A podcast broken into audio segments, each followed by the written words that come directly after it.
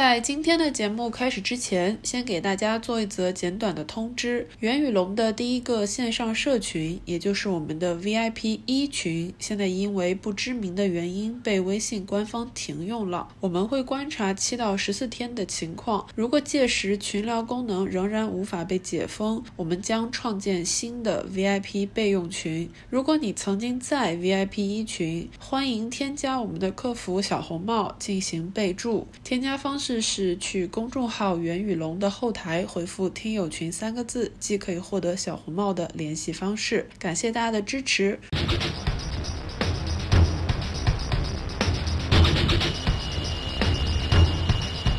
大家好，我们是美西园与东方巨龙，欢迎大家回来继续收听我们这个名字非常拗口的节目。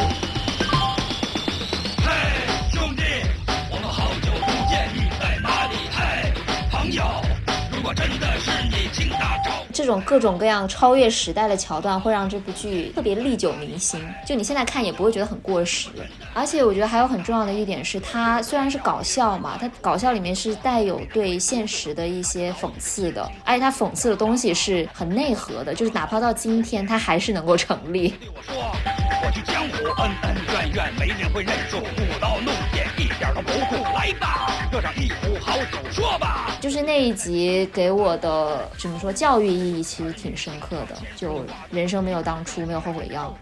不来不往，迎接过处处，叫一叫朋友，快乐会无数。喝完了这壶，让我们上路。嘿，兄弟。嘿。她是一个非常有自信的女人，她不需要找一个比她强很多，或者说一个有权有势的一个男的去让自己更加有生存意义，她自己就有自己的生存意义了。她找的就是自己喜欢的，找了个小鲜肉，哎，这不是现在大家都在梦寐以求的事情吗？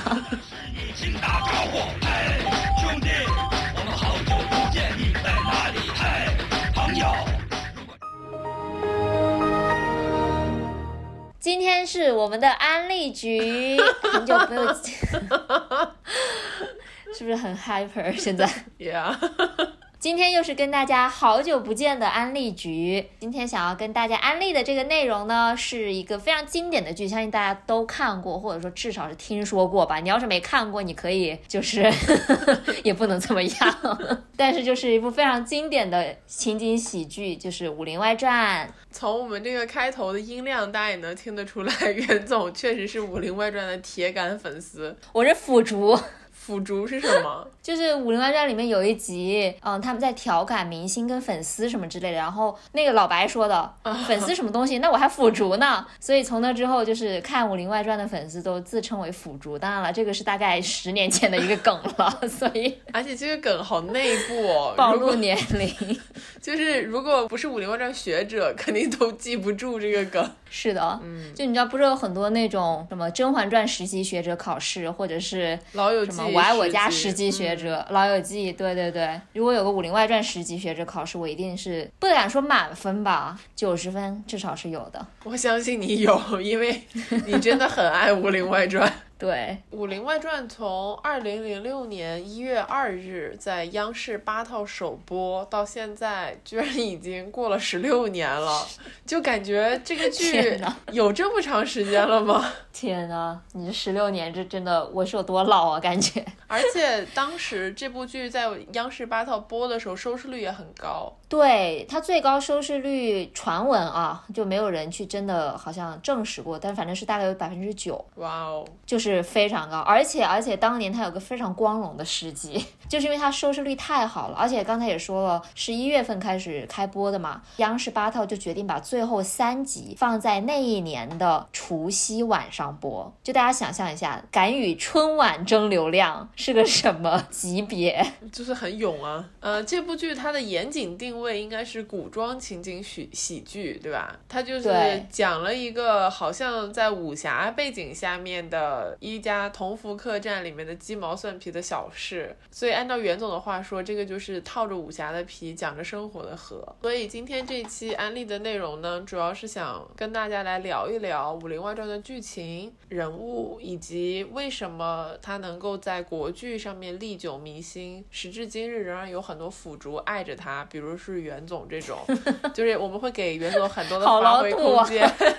就是说，为什么《武林外传》能成为他这个每一天下饭的必看剧目？好吧？对，之所以突然想到要选这个选题，是因为我最近又第大概五百次打开了它，因为我最近在搬家嘛，然后反正有种种的事情，就非常的焦虑啊，所以我就会把《武林外传》开着当个背景音。就是因为这部剧真的，它有非常浓郁的生活气息，就让你觉得很热闹，就热热闹闹、开开心心的那种感觉，也特别适合比如说过年的这种时候看。因为我是最开始就是跟着它开播的时候看的嘛，从一开始就把《武林外传》跟春节或者说是合家团圆一起会看的这部剧结合在了一起。好的，那我们就进入关于《武林外传》的剧情的这个部分。跟袁总不一样，我不是实时开播看的，我应该是在那种就可能电视台播一集，我看无数重播。对，重播的时候就是随便打开了跳着看的。所以我最开始对于《武林外传》的印象是它就是情景喜剧，然后情景喜剧是没有主线剧情的，就年少无知的我有这么一个误解，就觉得它每一集的故事都是独立的。但是后来更大一点的时候。我在网络平台上回头把它完整的看了一遍，我才发现它原来是有主线剧情的。它这个主线剧情其实就是从郭芙蓉，也就是小郭，就是姚晨饰演的那一位，她就是离家想要游走江湖，就做一些女侠该做的事情开始，然后误打误撞的进入了同福客栈，结果就因为欠钱被留了下来的这么一个故事开始的。对对对，他的这个由郭芙蓉意外闯入同福客。栈的这个结构其实就非常的像我们之前也聊过的《老友记》里面，Rachel 因为逃婚闯进了呃 Central Park 的咖啡馆，然后他们这个六人小团体才组建起来。所以就是整部《武林外传》，我当时的一个印象是，它真的受到了《老友记》非常多的启发，它是一个非常杰出的致敬的作品。没错。就像刚才龙总说的，就是它的一些结构，就是包括像刚才说你开场的这个呃引子，还有它可能整个的内核，因为它其实内核还是讲的生活嘛。但是呃，《武林外传》是把这个故事讲的非常的本土化，对，就里面发生的所有的故事，你都会觉得就是身边人你会看到的一些故事，以及他过了这么多年，十六年内，现在都二零二二年，你还觉得这些故事会在身边发生？对，但它就是非常生活。非常的接地气。然后我觉得说到这里，必须要先 diss 一下这个最近在各大平台上线的《老友记》，好吧？因为《老友记》本身没有问题，但是 登录国内各大平台，居然上的是阉割版。我去看了，我把它上的第一季全看完了，看得我非常的一头雾水。他把所有涉及到，比如说像呃 lesbian 或者是一些打擦边球的玩笑，或者稍微带一点点颜色的台词，他全部都和谐掉了，甚至。他最过分的不是直接剪辑，他是翻译，对欺负有些观众听不懂，他就把那个翻译翻译的很奇怪，所以我看的时候就觉得这啥呀？对，就真的很过分啊！我只看了插图，我没就是那个别人的截图，我就是完全不想看，何必要给自己找气受呢？我们只是想借这个机会 diss 一下这个阉割的版本，还是回到老友记本身上面来？回到什么？啊，回到武林外传 本身上面来，不好意思，因为我是一个老友记的腐竹，好吗？我就知道，没有啦，《武林外传》也给我带来了很多快乐。《武林外传》给我印象非常深刻的一点是，我觉得他把就是我们现在会认为的一些套路喜剧的元素做得非常的精彩。就打个比方，大家应该都知道，《武林外传》有六位主要的，就是同福客栈的员工嘛，或者说是住在同福客栈里面的人。然后这六个人呢，大家都操着不一样的方言，每个人都有自己的标志性的。slogan，排山倒海啦，对，葵花点穴手啦，还有如果我当初不是嫁到这个地方来，这个地方我没有袁总表演的好，来你来一个，然后什么 就突然听到 个人技嘛。我觉得这个最好笑是什么？不是佟掌柜他自己说的，而是有一期秀才突然间用英文开始讲这段台词，那个真的太好笑了。就是 If I've never married here, I would never have 什么什么什么之类的，就是很有意思。对，嗯，所以他这种就是每个人很标标志性的 slogan，其实是一个情景喜剧片或者任何喜剧片里面常用的一个套路。但是为什么《武林外传》里面的每一个人都能够很完美的把这个 slogan 跟个人的人物形象结合在了一起，我觉得这个是他就是在这种套路喜剧里面做的特别好的一点。是的，而且说到他的喜剧效果，就不得不离开方言。就是我们现在也会看到很多方言的小品啊，或者是在影视剧里面，时不时有一个会说方言的一个人出来作为一个喜剧的人物嘛。但是很多时候他其实不好笑，他就是非常明显就为了搞笑而搞笑。之前我记得李雪琴跟毛不易，就他们俩在《毛血旺》里面不是呃。也聊过这个话题吗？就是好像很多人请他们上节目的时候，都想要他们用东北话讲一些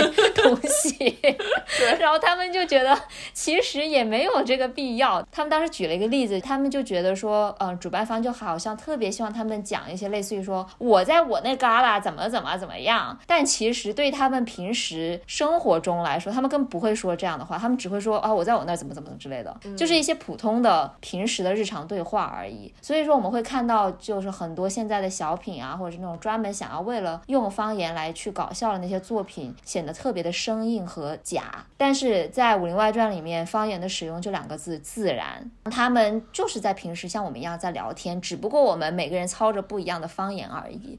所以这点是让我觉得很神奇的，就每个人说着不一样的话，但是呢又很融合。我觉得这个是因为剧本写的特别好，宁财神的这个本子，他对话不是为了搞笑而设计。记得他的对话是很自然的，就是非常口语化的一些对话，所以这些口语化对话用方言念出来之后，效果也不会让你觉得很突兀。而且他的很多搞笑的产生或者笑料的产生是建立在情节上面的冲突，而不是纯粹用语言去怎么怎么怎么样。是的，而且你说到台词，呃，其实宁财神他在写剧本的时候根本没有想过方言这个事情，这个是上镜就是导演他是觉得说啊，如果这些台词用方言讲出来可能会很有意思。所以他就让那些演员直接的就用他们自己家乡的方言去念台本，所以才会达成这么自然又和谐的效果。哦，我觉得还有一点很好笑的是，刚才也提到嘛，就是最搞笑的可能还不是说他们自己在讲方言的时候，而是剧中的人物在学彼此讲彼此的口头禅或者在模仿，那个是最好笑的。我记得有一个非常精彩的是小郭在模仿钱夫人，你记得钱夫人吗？就那个。呃，武功特别高超，然后呢，所谓的很凶的一位妻子型的人物嘛。然后有一期郭夫人就学钱夫人，她是这么学的，我学的可能不是很像，没事儿。对，就他突然间来了一句：“你们三位是什么关系啊？我咋瞅着有点不正常呢？” 就是讲钱夫人当时在挑衅什么灭绝师太啊，什么方丈，就是一些武林中特别武功高强的人物，他不知道他们是谁，所以就是他是过来寻仇的，刚好遇到了他们，他就以为是对手，所以就得随便的挑衅他，结果被打的半死，就那段真的非常精彩。嗯，然后除了方言和 slogan 之外，我印象特别深的还有就是它的开场 OP，也就是片头曲是 Windows 的那个开机片头嘛，就是那个 Windows 开机，它用的还是老版，不过零六年的剧只能用老版。对，就是特别有时代气息。对，而且它是把现代梗和古装剧的一些元素结合的也特别好，就他那个台词里面，他们也会说一些非常现代的话，就比如说秀才动不动就在说英语。就 是还有什么培根子曾经说过，知识就是力量。对他完全是一个站在现代人角度出发的一个古装剧，但是那些现代梗在里面不会显得很突兀。是的，是的。就你说到这个的话，我觉得《武林外传》有一点特别了不起，它就是创造了非常多跨时代的这种创造。就像你说的，比如说那个 Windows 开机电脑的画面配上《武林外传》这几个字的大名，然后呢又是古装剧，就会觉得。很融合，对吧？除此之外，你记得小郭跟秀才他们分手之后唱唱了一首 rap 吗？我已经忘了。那应该是中国电视史上第一首 rap 吧？我觉得 唱的还挺好的。回头找来你可以听一下。嗯嗯，而且他那个 MV 拍的特别有感觉，拍他们俩在片场就唱那种 rap，加上那种马赛克一样的剪辑，特别的 swag。可以，我回头会找出来再看一下的。还有他当时就引用了很多当年特别火的一些梗，或者说一些呃网络事件吧。就这个剧诞生于二零零六年，就是类似于网络时代的那种初期，所以带有非常强烈的那个年代的网络的痕迹。就比如说一个馒头的血案。这个我们当时说要录，但是从来都没有录过的节目。对这个选题，anyways，就当时也有引用那个部分，就有很多恶搞的东西吧。而且《武林外传》去细说这些时事，然后或者是挪用一些网络上的段子，可以说是比较开先河的，就有点像是开启了恶搞的这个风潮。嗯，早期的 B 站吧。而且，哎，其实这样你一下，你想一想，它是在央视播出的一个电视剧，哎，对对对，它是一个官方平台上星电视剧，它里面居然有这么多，就是这种我们现在说的网络恶搞的元素，其实现在回头看，应该挺了不起的这个事情。对啊，他当时还有穿越的剧剧情呢，这个部分我就忘记了。就有一集里面有一有一伙人，他们是从现代穿越到古代去旅游的，就他们是时空旅行团，就然后呢讲穿越剧里面里面宁财神。是还是客串里面一个很重要的角色呢？嗯，对，所以说就是这种各种各样超越时代的桥段，会让这部剧特别历久弥新。就你现在看也不会觉得很过时。而且我觉得还有很重要的一点是，它虽然是搞笑嘛，它搞笑里面是带有对现实的一些讽刺的，而且它讽刺的东西是很内核的，就是哪怕到今天，它还是能够成立。我印象最深刻的是一个无良书商，就是有一个无良书商，他去找秀才写书，就他们俩就签了合同，然后那秀才当时还有点担心，因为他不太懂商业这块的东西嘛，然后小郭就一直怂恿他，因为无良书商就是他呃自夸自擂特别厉害，说哎呀我们一定可以赚什么几百万两什么之类的，你一半我一半什么，就是分这个钱分的特别多，然后小郭不是一心想要赚钱逃离同福客栈嘛，要还债对吧？所以他就一直在怂恿秀才去签那个合同，然后他们俩就看了之后呢。就觉得好像挺好的，也没什么问题，然后呢就签了。结果秀才就写不出来，然后呢那个无良书商说：“你这个写的太平庸了，我们要看什么？读者要看什么狗血剧剧情？狗血到什么程度？是类似于什么？莫小贝是出生，他是一个什么千年大魔王，他出生的时候把他爸给杀死了，但是呢他不知道是他自己杀死的，所以他的一生都是在寻仇，见一个杀一个，见一个杀一个。结果没有想到最后原来自己杀了自己的父母，就之类这种很狗血的剧情，你知道吗？这不就是我看的晋江文学吗？对，我看的晋江文学真的有这个剧情的，所以就是历久弥新。但反正就是出了一些这种剧情嘛，然后秀才又觉得他写不了，他是个有格调的这个写作者，然后他就拒绝了。他说我写不出来，然后那个书商就开始露出了他的第二副面孔，就说。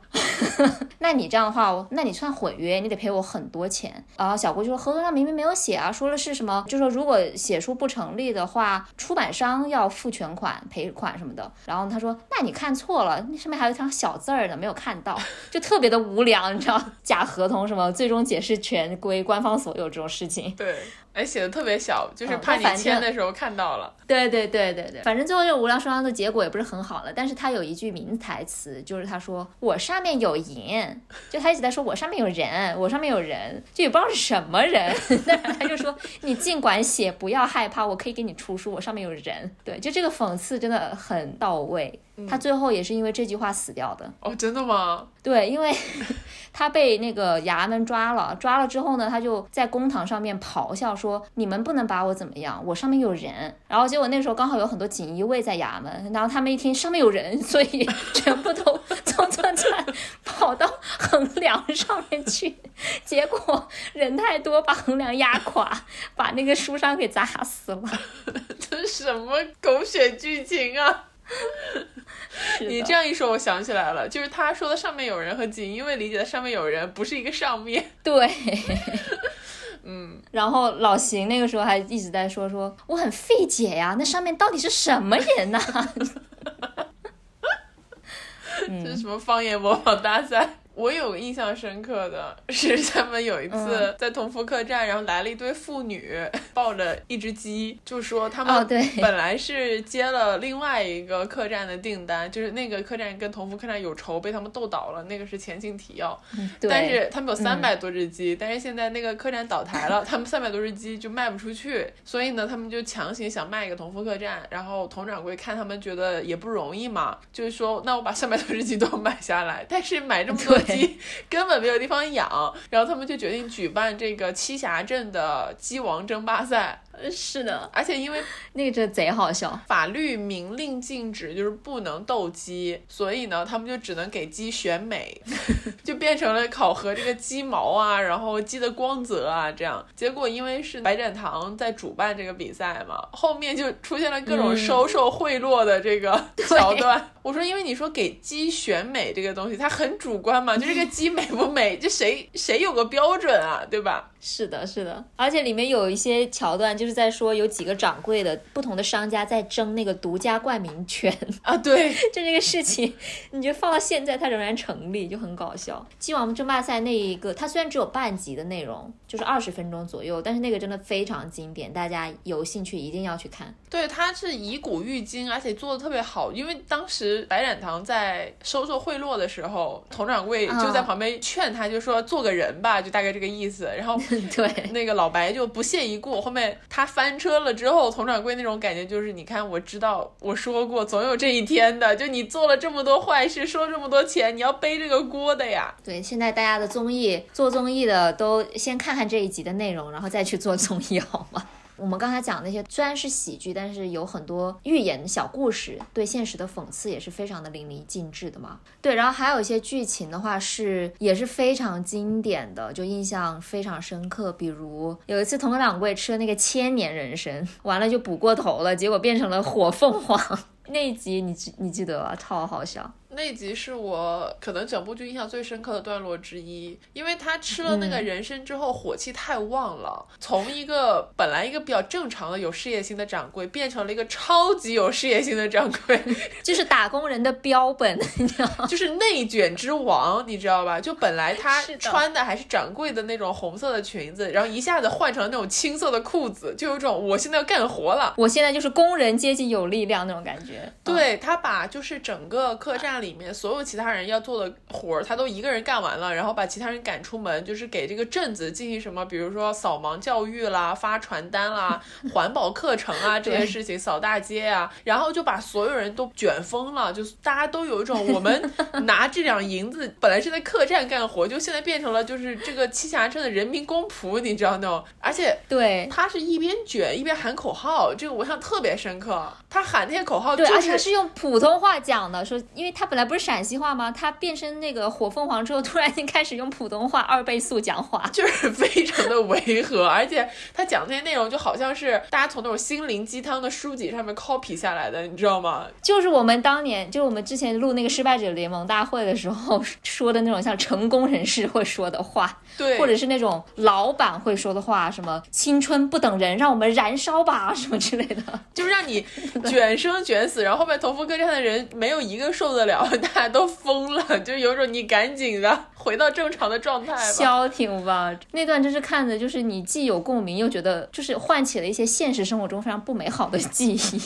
是的，但是它真的很好笑。嗯，哦，而且还有一个，他那个千年人参，他本来只吃了半根。半根的效力退去了之后，他就瘫在床上。他说：“我现在全身都疼，一点力气都没有。”就是说他已经燃尽了他的生命和体力，你知道吧？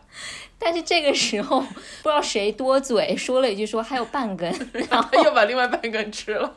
对，然后发现他把另外半根也吃了的时候，老白已经露出了那种让我死吧的表情。他不仅是吃，它是吞下去的，对，就是一根直接吞掉，哎呦，笑死我了。嗯，除了这个的话，还有一个我印象很深刻的，它不是说属于特别搞笑的一集，但是对我个人反正是非常有意义的一集，是中秋节特辑。就在中秋节的时候，他们就聚在一块吃饭嘛，然后呢，大家都不是特别开心，就生活上有很多的不如意的事情，所以他们就在抱怨，每个人都在抱怨说，哎呀，如果我当初怎么怎么样，现在可能就怎么怎么样。就类似于郭夫人说，哎呀，如果当初我没有留在同福客栈，我现在可能已经是一代女侠了。然后佟湘玉就是又会继续。说如果当年我没有嫁到这里之类的，我的夫君也不会死。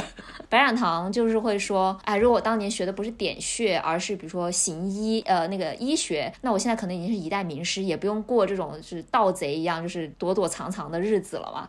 就每个人都会有一些这种遗憾的事情，都会想，哎，当年怎么样，现在是不是不会不一样呢？所以呢，那一集的剧情就是直接的把他们的这些愿望都假设成真，会发生什么事情。然后结果就是故事千回百转，到了最后的时候，他们依然没有得到自己最想要的东西。而且最讽刺的是，在那个故事的最后，每个人心里想着的是，比如说白养堂说：“哎呀，如果当时学的不是医，而是学武功，我现在可能就能救下香玉了之类的。”嗯，等于说他们的这个平行世界里面的另一种人生，幻想的是他们这个世界里面获得的一些能力。就是那一集给我的怎么说教育意义其实挺深刻的，就人生没有当初，没有后悔药。是哦，我觉得说到这个《武林外传》，印象最深刻的剧情的话，就是在我可能不看《武林外传》的好多年间，也仍然记得的一个经典剧情，就是呃，秀才关中大侠，就是他说死嘴炮说死姬无命，说死姬无命，就是那一段也不是说特别好笑，但是那一段真的好经典呀。真的就是那一段刷新了我的三观，好吗？嗯，就因为在那个之前，秀才是个非常懦弱的形象，干啥啥不成，对吧？然后同福客栈里面其他人也对他很不屑一顾，只要他一开始说子曾经约过，所有人都劝。但是那一集的时候，他突然间浑身就散发着魅力光环，的光环，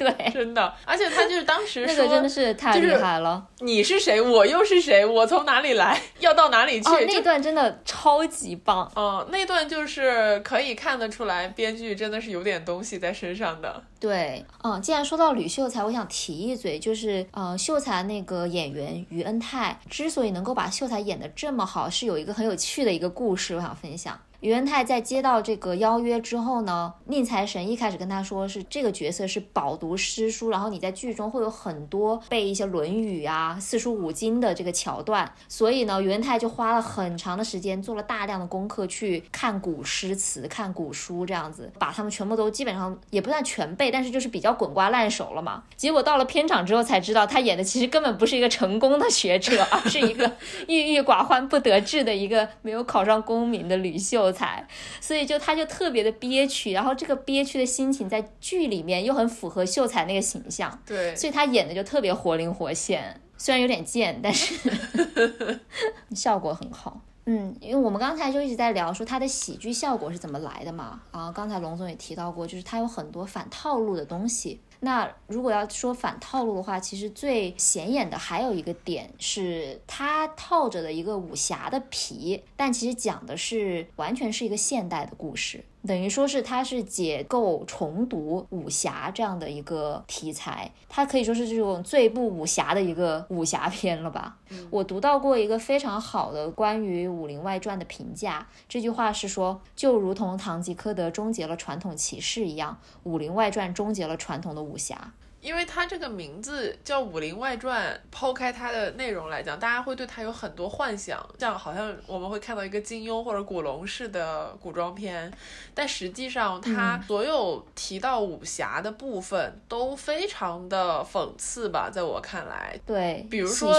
就像我们刚刚说的，吕秀才他通过嘴炮杀死了姬无命，然后拿到了关中大侠的这个称号，但实际上他就只是一个穷酸的秀才，就好像莫小贝他是五岳盟主兼衡山派掌门，他全称叫什么？赤焰赤焰狂魔莫小贝，但他其实就是一个小屁孩儿，你知道吧？这个对对对，客栈里面每个人都有一个特别响当当的 title。但这个 title 就没有任何的用处。它这种方式其实是对传统武侠世界的设定进行了一种挑战。对他做的非常好的一点，就是把那种传奇的人物拉下了神坛。就像刚才龙你提到的，就是说每个人都有一个响当当的名号，但他们其实每天都是就是为了生计忙忙碌碌，处理一些鸡毛蒜皮的小事情。还有一点就是他会把一些那种我们都耳熟能详的武侠片段给它反转了一下，弄得特别的戏谑和离谱。比如说什么华山论剑、劫富济贫这样的。华山论剑呢，在这个剧里面之所以要华山论剑，是因为呃岳松涛反正是一个某一个门派的掌门人，我先忘记了，反正就是他想要吞并其他各大派，就有点像是一个现在的一个大公司想要吞并其他的公司这样子，所以他想举办一个那样的一个华山论剑，结果呢，他使了一些奸诈的手段，把人家都打败了，最后只剩下衡山派掌门，也就是陆莫小贝，然后呢，他就过来找莫小贝，然后大家都疯了，说这个人已经打败，因为大家不知道他是使了奸计的嘛，所以整个客栈人都觉得完蛋。干了这么一个人要跟莫小贝，就是小贝可以吗？你不要死呀，对吧？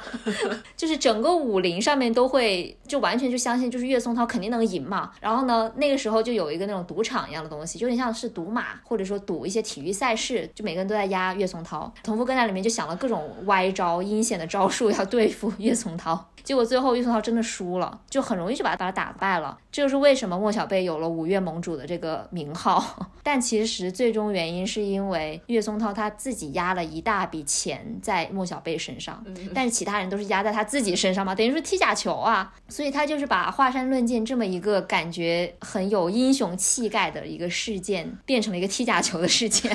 对，好阴险啊，岳松涛。那劫富济贫呢？哦，劫富济贫其实就是刚才也提到嘛，小郭刚刚来同富客栈，就他刚开始闯荡江湖的时候，他是以一个雌雄双煞这个名号，跟他的另外一个小青，这里也是致敬了《白蛇传》，对 对吧？就是跟他们一起就是双人组合吧。然后呢，他们做了很多自己觉得是在帮助别人的事情，但是对于那个当事人自己来说是灭顶之灾。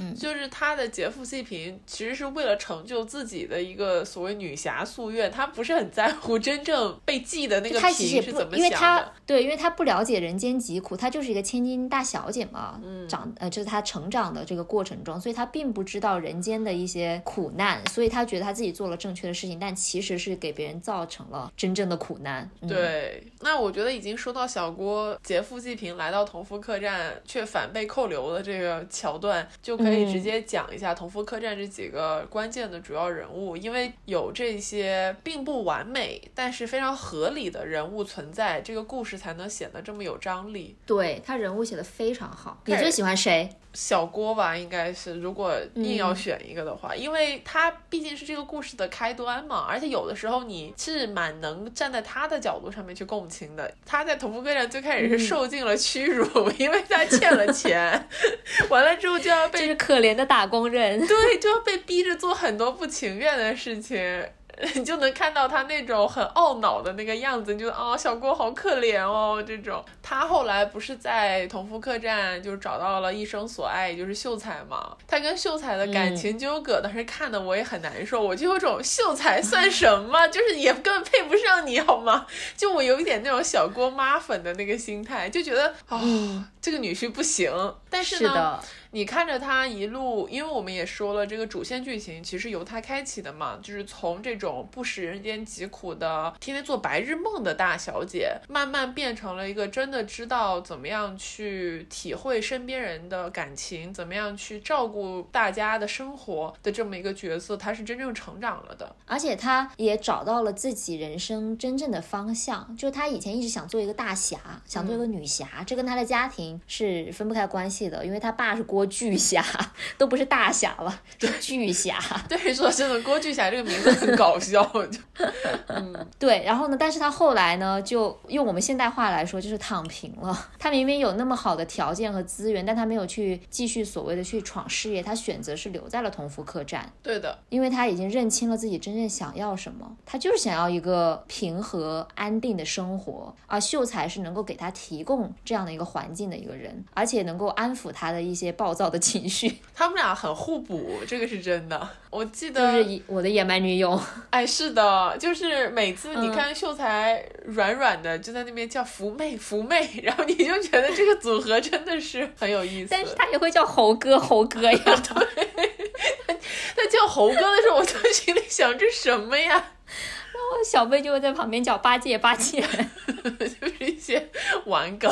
就是当事人自己玩个，嗯嗯，所以我觉得小郭是一个很有代表性的角色。就是说，可能很多人都像他一样，在年少无知的时候，呃，想要做一个女侠，想要改变世界。比如我嘛，对他的这种 远大的抱负很能够共情。然后在他经历了这么多事情之后，最后选择了一个平和安定的生活，也是大部分人的一个生活选择。就其实大家到最后都会慢慢意识到，说 OK，其实你能够拥有身边的幸福这件事情本身已经。已经很了不起了，没错。所以我觉得小郭为什么就很多人喜欢他，是因为他很有代入感。这也是为什么，就在他跟秀才，就他中间不是离开过一次同福客栈吗？对。然后他离开的时候，无双来了，就是我们著名的倪虹洁老师饰演的祝无双。然后无双跟秀才就是有一些感情纠葛，所以等到小郭再回同福客栈的时候，就变成了一个三角恋。就在这一段时间当中，其实当时是有很多人讨厌无双的，就是觉得无双是一个就像是破坏了小郭和秀才感情的第三者。我当时也就不可免俗的也觉得啊，无双就你还是走吧。就感觉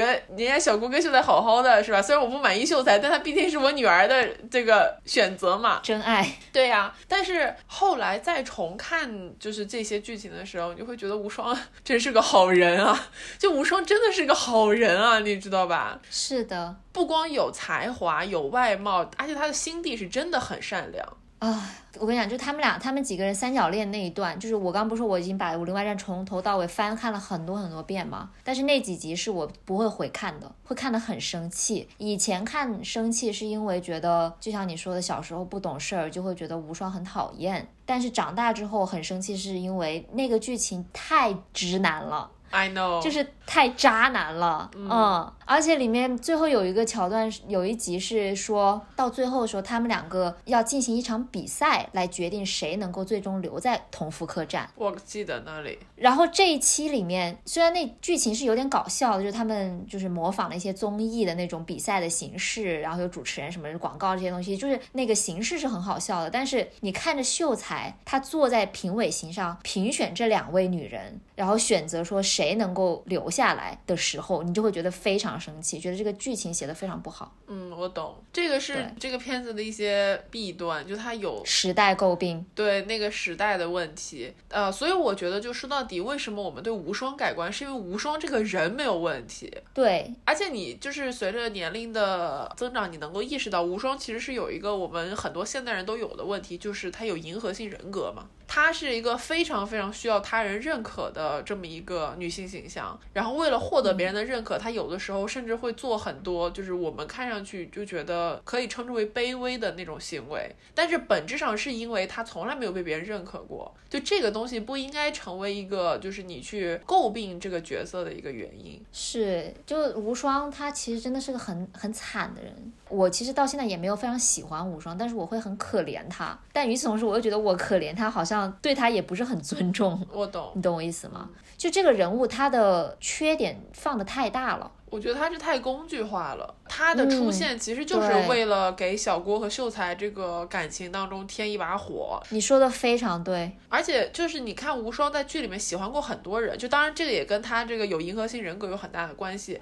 他就是曾经也喜欢过老白，对吧？他后续最终的归宿居然是燕小六，就是我觉得别提了，我的天，就这个事情，就是感觉无双这个人的个人意志在剧情当中没有任何的展开。他就纯粹是为了满足推进剧情需要，就是需要他跟谁在一起，他就要跟谁在一起。我觉得你说的很对，而且就是编剧自己，就宁财神他自己也说过，嗯，无双这个人物是后来加进去的，而且他写的时候他自己就不喜欢无双，所以他自然不会把无双写成一个非常招人喜欢的人。然后呢，呃，无双他自己有很多自己的问题，就是他太自卑了，可以说是因为他的童年真的非常的不幸福，从小就是要看着别人的脸色过活的那种人。你刚刚分析的非常对，他就是一个很嗯讨好型的人格。正因如此，他没有办法做自己，他的善良或者他的能干，其实都是为了讨好别人，去迎合别人的标准。但在这个过程中，他丧失了自己的个性，所以他才会成为一个虽然好像什么方面都很优秀，但是一直没有人爱的这么一个形象。但最后，你说他为什么会跟叶小六在一起呢？硬要找补的话，是因为叶小六太垃圾了。他在叶小六身上完全不需要找认同感，就他可以放放心心、开开心心的做自己。哎呀，但是哎呀，叶小六真的我很，但是我很讨厌这个角色。我知道。是这样，因为我们在写大纲的时候，龙总写了一句话，说虽然每个人都不是完美的，但是在合理的故事铺陈下，大家都好可爱。然后我们在聊大纲的时候，聊到这句话的时候，说其实也不是所有人都很可爱，就主要是叶小六了。他真的好讨厌我，我就要大骂他。他的让人讨厌之处，不仅是因为他是一个很大男子主义的人，这一点在剧情里面有太多的例子了，我也不想再赘述了吧。还有一点让我觉得很生气的是，他是一个非常自私的人。以防大家有点忘记，就他的师傅是邢捕头，也就是在这个剧情刚刚开始的时候镇上的唯一捕头。然后燕小六是作为一个他的徒弟、小跟班这样的形象出现的。然后呢，后来因为一些让人觉得很唏嘘的事情吧，邢捕头就被撤职了。他撤职之后，那就自然的轮到小六当上了捕头。他当上捕头后，马上一百八十度态度大转变，就是开始打官腔，然后做一些什么拔刀去威胁别人的这样的一些事情。但他其实自己能力非常差劲嘛，但他就很喜欢装样子，就是你最讨厌的领导的样子。到了后期的时候，因为老邢他就是要退休了嘛，他最大的愿望就是能够再当一次捕头。这个时候有另外一个工作机会，就是在隔壁的镇上，他们要招一个新的捕头，他就特别开心，想要去去争取这个职位。但结果人家来问燕小六说：“你觉得你师傅有没有兴趣？”的时候，燕小六直接一口回绝了。然后问他为什么时候，他就说：“因为我不想你离开我，你走了之后我怎么当怎么办事呀？你是我的唯一捕快耶。”就是类似于这种事情，让人觉得非常的生气，就没有良心啊！这个人虽然后来剧情又给他找补，但是我觉得就是在我这里他无法被原谅，已经判了死刑。嗯。好了，我们就是从这个令人不开心的人物回到我们都喜欢的人物身上吧。好的，那自然要聊佟掌柜了。毕竟佟掌柜整个同福客栈的核心嘛。对，她真是第一大女主，定调了整个同福客栈的味道。小时候我跟你一样，就非常喜欢小郭，就是最喜欢小郭，觉得我也想像她一样，当一个无所畏惧的一个女侠这样的一个形象。但是我觉得长大之后，我越看就越喜欢佟掌柜，就是佟掌柜才是一个真正的独立女性。她很有意思的一点是，你看她的人生经历，她其实在前半生就是在嫁过来之前，她上的就是那种豪门阔太学习班。就她在家里面，因为她是龙门镖局的大小姐嘛，从小就是锦衣玉食、娇生惯养，然后学习女红这些，就是特别的，就是妻子要做的一些事情和要学习的一些技能。但她嫁过来之后呢，发现自己的丈夫就是莫名其妙就死掉了，就她突然间就变成了寡妇。在这样的情况下，她。没有选择回老家，他直接选择就留在那个同福客栈，开始变成了一个创业家，对，乡村女企业家，就他家变成了女企业家的这样的一个形象，而且他做的非常好。从这点上来说，我觉得他是个很传奇的人物。是的，他怎么说呢？就是他有的时候很作。就我很多时候看剧情，我会觉得哇，你也太能作了吧，就那种感觉。特别是他跟老牌谈恋爱的那些故事，但是他在每一集结束的时候，都会说出一些发人深深省的一些话，就是会让你觉得哇，你怎么有这么多人生道理可以讲，你知道吗？是的，而且他那种道理不是说那种说教式的道理，是让你真的觉得他真的在为我好，然后他讲的东西是就是很有道理的道理，就是他道理真的可以感化到别人，因为你看同福客栈这些。些人就是莫小贝，最开始是一个皮猴，就真的好皮呀。小贝最开始的时候，然后包括小郭最开始也就是很顽固嘛，就感觉随时都要逃跑的那种状态。就这些人最终能够是心甘情愿的留在同福客栈，跟佟掌柜的这种所谓的说教打引号人生道理是有很大的关系的。就是他说的这些道理，真的让他们意识到，就是说，OK，我要怎么样成为一个更好的人。而且佟掌柜身上他有一种非常矛盾的特质，像你刚才说，他有时候特别作，就作到让你觉得他怎么作呢？就是我们刚刚不是提到他吃人参嘛？他为什么要吃人参呢？是因为他有段时间在装病，装病的原因仅仅是因为他他想要听老白对他讲甜言蜜语。是的，就为了这个，他可以忍受其他一切的痛苦，因为老白给他点了各种各样的就是穴位，想要把他唤醒，结果发现都叫不醒他，因为其实他在装睡嘛。所以在最后不得已的情况下，才给他喂了那个千年人参。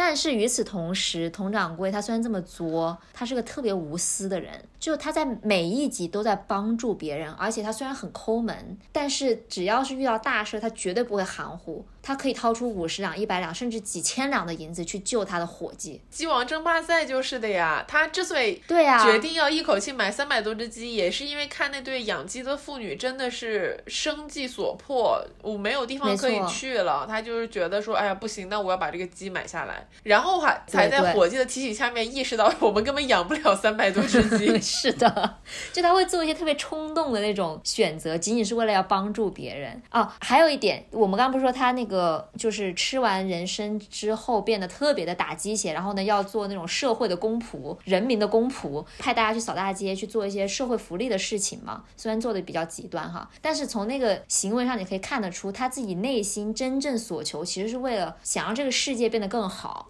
他是有大爱的人，真的好大呀，他的爱。所以我有时候在想，他到底为什么会这么作呢？我想了一下，可能是因为他非常要强。他是个非常要强的人，所以他才会选择说：“我宁愿当寡妇，我也不要回去。我既然留下来了，我就要做一个最好的客栈出来。”然后呢，也是因为要强，所以他才会做那些特别作的事情。就比如说，只要我想要听老白的这个甜言蜜语，我就一定要听到，我要付出一切代价去装睡，去忍受什么痛苦也好，我也要听他跟对我讲情话。嗯，就这种感觉。嗯，但是那段我其实印象很深刻，所以我当时很不爽的原因，不是因为佟掌柜要忍受这么多，而是就是老白，你平时说两句甜言蜜语会死吗？就你哪怕平时多说几句，佟掌柜也不必到这个地步。你知道吧？是的，是的。哦，就他们俩的这个爱情的部分吧，你就很着急。他俩都认识这么久了，还比不上人家小郭和秀才在剧情中段三十多集就已经确定心意的这个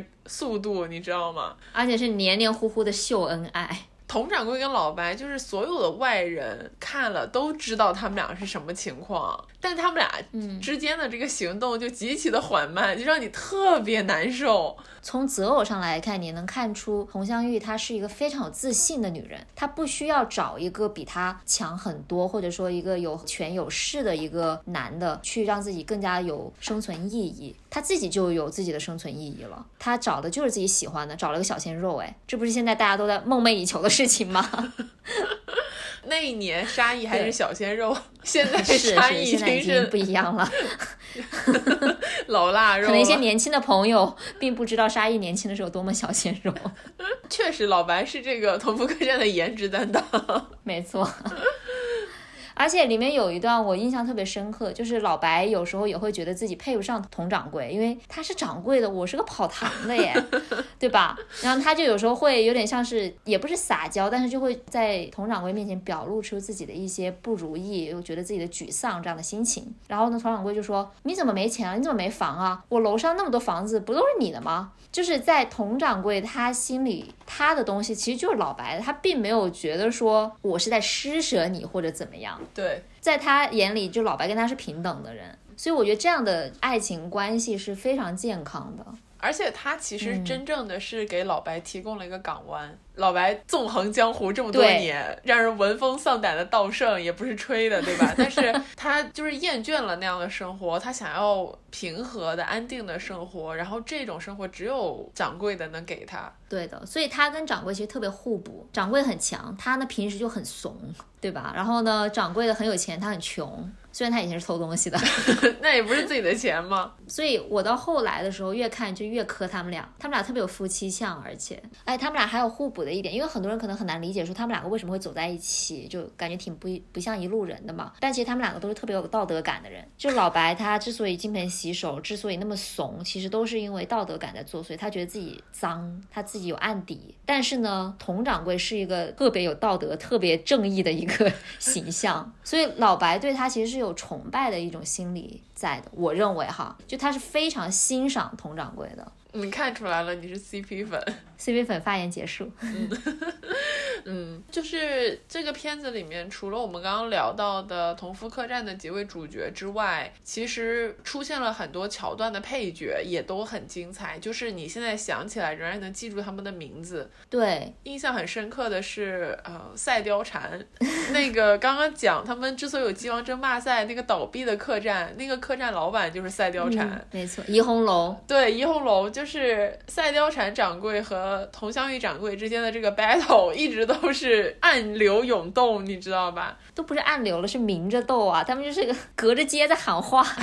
对。对，而且赛貂蝉它那个方言有特别的有特色，我我不知道是哪个地方的方言啊。而且赛貂蝉旁边有一个他的小跟班叫小翠儿，然后他们两个就真的是一唱一和，literally 就是像回声一样。对，赛貂蝉说一句话，小翠小翠再重复一遍。不，他只重复最后两个字。对，就是要创造那种儿儿的那个效果。是的，是的，是的，是的，就类似这样的效果。而且赛貂蝉跟小翠儿很有意思，是他们怡红楼这个生意失败了之后，嗯，他们就从剧集里面消失了嘛。但是过了好几十集之后，他们又出现了。但他们出现的时候，是小翠儿变成了有点像是女主人。赛貂蝉变成了小翠儿，就变成了她的丫鬟，他们俩身份对调了。嗯，就是那个也让人觉得挺有意思，就很很唏嘘吧。最后呢，佟掌柜也是因为他非常同情赛貂蝉的遭遇，所以他就直接把这个店面给了小翠儿。侧面再一次证明了掌柜的是个多么善良的人。嗯，而且这样一说，就是这个片子里面大家的名字也都很有意思。你看赛貂蝉这种名字，感觉一般如果出现在武侠片里面就是女主角了，好吧？她都赛貂蝉了耶。对啊，包括像佟湘玉的名字也是来自经典的《龙门客栈》里面的金镶玉嘛，就是都有一些前后的这种隐喻在里面。对，而且剧里面真的有个金镶玉哦，因为它金镶玉，然后它是铜的，所以就感觉低了两。就是一些文字梗，是的。而且说到这个黄金配角，还有就是刚才也提到过钱夫人跟钱掌柜，就这一对儿相爱相杀，有点像是秀才跟小郭的长大版。当然了，秀才没有那么有这个经商头脑了，但反正就是每一个人他们都很有特色，而且一起他，你能想到他的一些经典的 slogan。你再来一下钱夫人的那个。我咋瞅着你们三个有点不正常呢？哦，赛貂蝉有个也很经典的一呃一个台词吧，因为他因为赛貂蝉他想要盘一下同福客栈，所以呢就把他们账本偷过来了，之后想要说看有没有假账这样子，然后呢他就当时就说什么啊你们今天什么进账多少多少钱，但是水宽居然是令耶，然后小翠就在后面说居然是令，就那个也很好笑。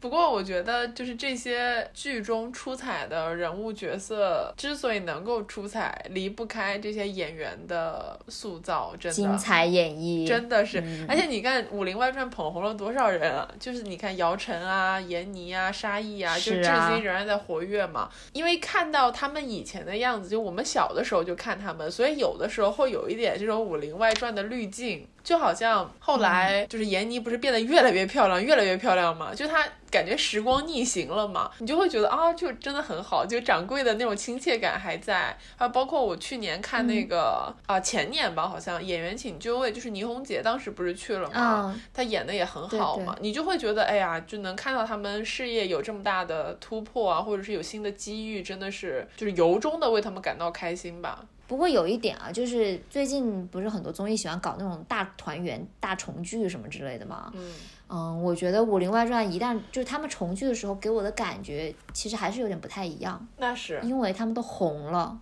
就是红了之后的那个状态特别姚晨，特别明显。就他以前小郭的时候是一个特别没皮没脸的一个这样的形象，但是他红了之后，他哪怕再去演小郭，他也演不成当年那个样子。那确实是，他现在就是一个大女主。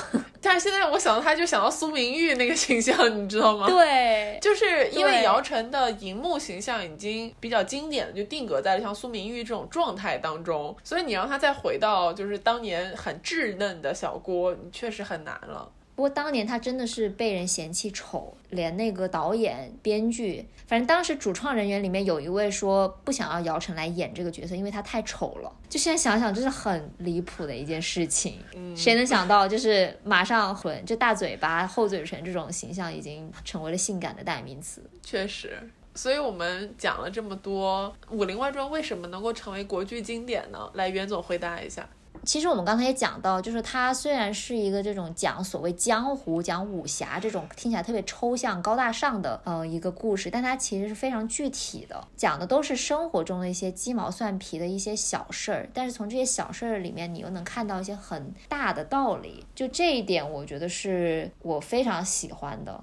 不仅是说把人物拉下了神坛，他把一些高大上抽象的概念拉下了神坛。他没有讲很多江湖上的快意恩仇，也没有讲一些什么呃为国捐躯这种特别大的事情。他就是讲普普通通的每一天，他们遇到了一个什么困难，然后呢携手度过了这个困难，就是这样的一个故事。你说就像他片尾曲里面讲的这样，他片尾曲里的歌词不是唱说这个世界有太多的不如意，但是生活还是要继续。所以就是把一些家国情怀跟柴米油盐结合在一起，结合的非常好。他从柴米油盐里面能够看到很多的家国情怀，但是最终落脚点还是回到了生活本身。他确实就是不管剧情有哪些波折，就是有的时候需要主要角色之间去产生一些冲突嘛。但是最终再吵再闹，这些人还是同福客栈的人，大家还是自己人，就这种感觉是呃很明确的，在这个片子里面。所以它叫同福客栈，我觉得这个名字就取得特别好，就是大家有难同享，呃。有难同当，有福同享，这种，而且就是会创造出一种，就是不光对于他们自己的角色来说是桃花源，对于观众来讲也是的。就像是你说，你一直这么多年吃饭啊，什么时候还是会回看这个剧，就是不管你在外面生活经历了什么，但是你打开这部电视剧的时候，你就是同福客栈自己人。对，就停留在了那一刻。呃，《武林外传》不是有个所谓的续集吗？虽然是续集，但是它只是说时间上面往后推，它跟《武林外传》是没有什么，就人物都已经变了，就是龙门镖局。很多人在看龙门镖局的时候，呃，有几集啊是这几个人物回归，因为龙门镖局讲的是他们后辈的事情。当小郭、秀才、掌柜的老白他们他们年龄更加增长了之后，有了小孩，就是那代小孩的故事。但是呢，他们偶尔会客串一下，回到这个这个龙门镖局里面。然后你们看到他，你看到他那个他们那些形象的时候，就会觉得有种唏嘘的感觉。嗯，就都老了，而且他们那个状态也跟当年是不一样的了。以前他们有多闹，有多么的勇往直前，不怕困难，然后嗯，什么事情都是想往前冲冲冲，然后大家只要在一起就能解决困难的那种精神。到了他们可能人到中年之后，那个精神气好像被磨灭了一样。就他们更加在乎的是自己的孩子过得好不好，然后他们很担心你们这样子混来混去能不能有出息，然后很担心大家的安危，就有点像是在《武林外传》里面他们的父母对他们的担忧，到了《龙门镖局》里面就变成了他们对自己孩子的担忧。对，所以你能看到一个有点像循环的这么一个状态。所以就像你说的嘛，它啊还是一个桃花源了，所以就不停的看，你就可以永远的停留在那个桃花源。这不是一种对生活的逃避吗？看电视剧不就是对生活的逃避吗？嗯，所以其实我有个问题啊，就是你觉得江湖是什么？好大的问题啊！江湖，因为我觉得这部剧它最终要回答的一个问题就是说江湖是什么？就像他片头一样，就是嘿兄弟，我们好久不见，你在哪里？然后说江湖之大什么之类的，包括我们经常会说江湖再见，这个江湖到底是什么？从武侠的角度来讲呢，江湖当然就是有人的地方就是江湖，然后这里充斥着很多的快意恩仇、人生百态。但是真正可能落脚到每个人的生活来说，江湖就是你所生活的这个小小的世界吧。因为你真的能跟外界的，就是这个大的江湖产生什么样的关联吗？我觉得应该也很难。但是我仍然就是还是怀有那种希望能够快意恩仇的这么一个愿景，就是对于整个江湖的形象的一个塑造吧。嗯嗯，我觉得江湖可能的确是一个让人非常向往的一个地方，它是个很抽象的概念，但在这部剧里面它就被非常的具体。你说他们每天做的这些事情好像都很不起眼，但他们传出去都是这种江湖大事件。所以可能就是人生就会变成这个样子，就可能江湖就是由无数这种小小的具体的事件组成的一个意象。我脑海中现在出现了很多武侠文的这个画面，晋江文学是吗？不光是晋江啦，就从小到大看的，比如金庸啦，其他那些国产武侠啦，这种就什么一袭白衣一柄剑啦，对吧？对，一朵梨花一樽酒啦，就这种。但是不管怎么样，就是不管每个人个人对江湖的想象是什么样，我觉得《武林外传》已经给了一个他认为好的答卷，而且这个答卷是出乎很多人想象的。从这个角度去考虑江湖的人毕竟是少数嘛。没错，就像这个剧的英文名，它叫 My Own Swordsman，就是我自己的剑客。这么翻译吗？就其实他就已经给出他的答案，就是说每个人眼中的江湖都不一样，我们每个人都是自己的一个剑客，我们只要走好自己的路，我们所经历的生活它就是江湖。嗯，说的很好。好，那就以此结尾吧。希望收听了本期节目的朋友，如果你还没有看过《武林外传》，请务必打开《武林外传》，去一睹国剧的这个巅峰时刻，好吗？如果你已经看过，但是听了我们的节目又想重温，也真的非常欢迎大家在评论区留下各种关于《武林外传》的想法。对，如果有兴趣的话，可以找我要就是经典剧集的这个名称和它到具体是哪一集。对，当时袁总我可以给你一个清单，发了一个带星号的，就是双星是超级推荐，单星是推荐，然后还有其他那些经典人物剧情。是的，可以加入我们的社群，就可以获得这种独家福利了哟。如果你喜欢我们的节目的话，请在各大播客平台订阅《美西元与东方巨龙》。然后，如果你想要收获这个《武林外传》，就是一个 curated version，一个精心筛选过后的精彩剧集清单的话。你可以加入我们的社群，也就是在公众号关注“元宇龙”，回复“听友群”三个字，就可以获得加群小助手的二维码啦。然后也欢迎大家多多给我们打赏评论，你们的支持就是我们更新的动力。那我们就下期再见，再见朋友，我们江湖再见，拜拜，拜拜。